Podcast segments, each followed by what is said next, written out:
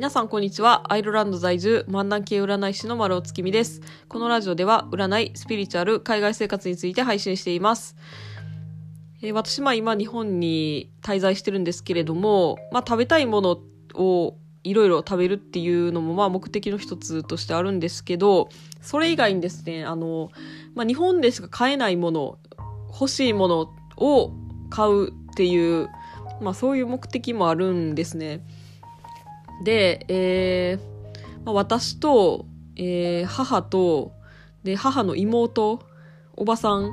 と、えーまあ3人でですね、あの、シルバニアパークに行ってきたんですよ、この前。で、まあ、シルバニアパークっていうのは、まあ、関西に2年ぐらい前にできたんですけれども、まあ、その名の通り、シルバニアを、こう、いろいろとモチーフにしたような、あの、施設があったりとか、あと、まあ、シルバニアのグッズが買えたりとか、そういうような場所なんですけれども、まあ、できたのがちょうどコロナ禍やったのもあって、今まで一回も行けてなかったんですけど、この帰ってきた機会についに行ってきました。まあ、あの、30代の娘と、で、50代の、えー母とおばっていう、どんなメンバーやねんっていう感じのメンバーで、そうシルバニアパーク 遊びに行くっていう、まあそういう感じだったんですけれども、もう普通に3人で、あれ可愛いなとか言いながら、まあ楽しく遊びましたね。あの、もちろんあの、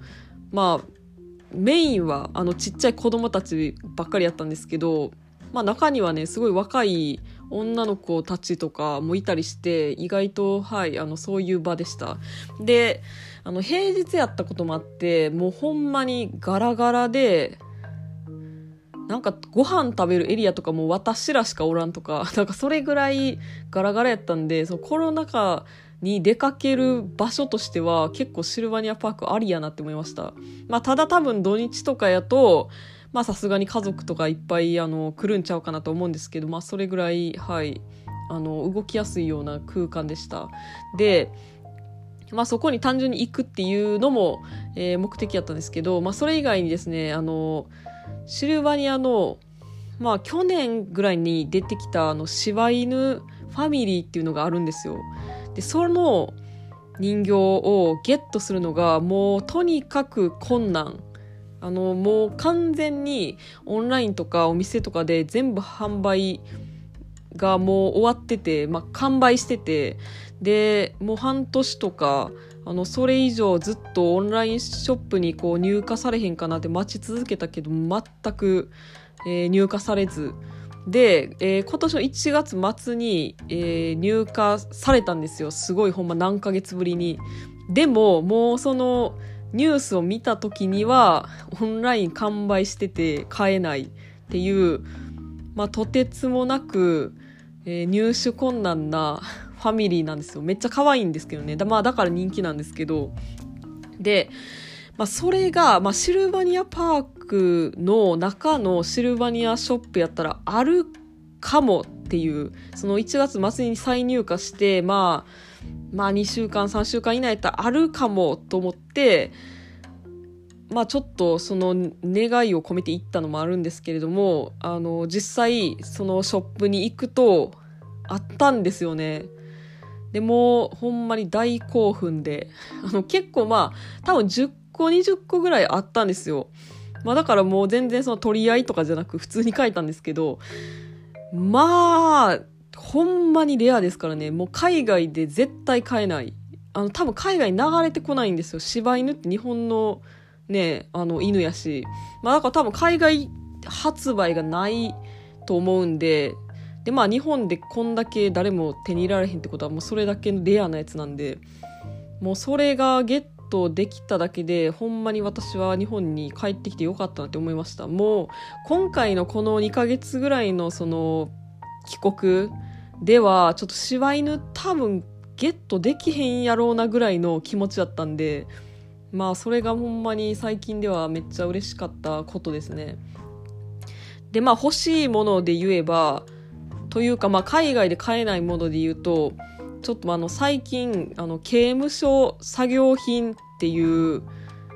もののフェアがやっててまあ、あの刑務所にいる人たちが作ったものが、まあ、あの販売されてるっていうそういうイベントがあったんですよ。でもそれも私めっちゃテンション上がってあのまあいろいろ買ったんですけどあのブックカバーとかあと財布なんか猫の形の財布とかってなんかすごいほんまに可愛くてあの日本のこの伝統的な和柄の布とか使ってあってあのそういういろんななんか製品が売ってあったんでめっちゃ、はい、あのテンション高くでしかもなんかすごい安いんですよねやっぱあのその作業品っていうこともあって安くてあの結構クオリティ高いものが売られてたんで、まあ、掘り出し物みたいな感じでいろいろちょっと、はい、あの買い漁ってきました。まあ私そういうの本当好きなんですよ。刑務所のなんか門とかそういうの好きなんで、はい、あの、ぜひね、あの、この刑務所作業品ってオンラインでも買えるらしくて、あの、気になった方は、あの、見てみてください。本当に安いです。はい。ということでですね、えっ、と、本題に入ります。えー、本日月曜日は私、丸尾が今週の占いをお伝えしていきます。週明けですので、今週どんなことが起こりそうなのか、どんなことをしたらいいのかっていった内容をタロットで占って星座別にお伝えしていきます。星座はランダムで発表します。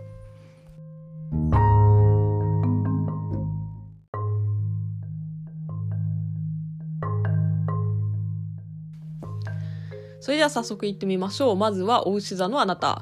えー、メイクをうまくならなきゃとか、ファッションセンス磨かなきゃとか、そういうことはもう考えずに好きなスタイルを貫いていくようにしましょう。えー、好きな服を選んで買ってみるのも良いかと思います。続いて、天秤座のあなた。えー、ボロボロになってる身の回り品なんかを捨てて新しいものを買い替えるのがおすすめです。お買い得商品が見つかるかもしれません。続いて双子座のあなた。えー、なかなか思い通りにならないことを無理やりどうにかしようとはせず、まあ、力抜いて別のことに目を向けていくようにしましょう。頑張りすぎないことも大事です。続いて乙女座のあなた。えー、簡単なストレッチ方法を YouTube を見たりして試してみると良いでしょう。毎日続けられそうな、で、簡単で短時間の体操とかにするのが、えー、ポイントです。続いて、カニ座のあなた。えー、難しいこと考えんと、もう笑っといたらええねんっていうような時です。面白いテレビでも見とこうかぐらいのテンションで、え、おった方がうまくいくタイミングです。続いて、えー、ヤギ座のあなた。今の自分に刺さる名言なんかを探してみてでその言葉を頭の中で繰り返し言ってみたりするのがおすすめです。お気に入りの言葉を探してみましょう。続いて魚座のあなた、えー、自分に対してスパルタモードにしてみるのが良さそうな時期です。まあ、しんどいんやけどなって思うこともむしろ積極的にやってみるのが良いかと思います続いて、いて座のあなた。えー、規則正しい生活をするとか、あと適度な運動するとか、そういう基本的な部分をきちんとしてみるのがおすすめです。そうすることによって気持ちが満たされて運気が上がってきそうな感じです。続いて、水亀座のあなた。一時的な感情に惑わされないようにしましょう。まあ、冷静に判断して慎重に行動するというのを心がけておくと、まあ、特に問題なく過ごせるかと思います。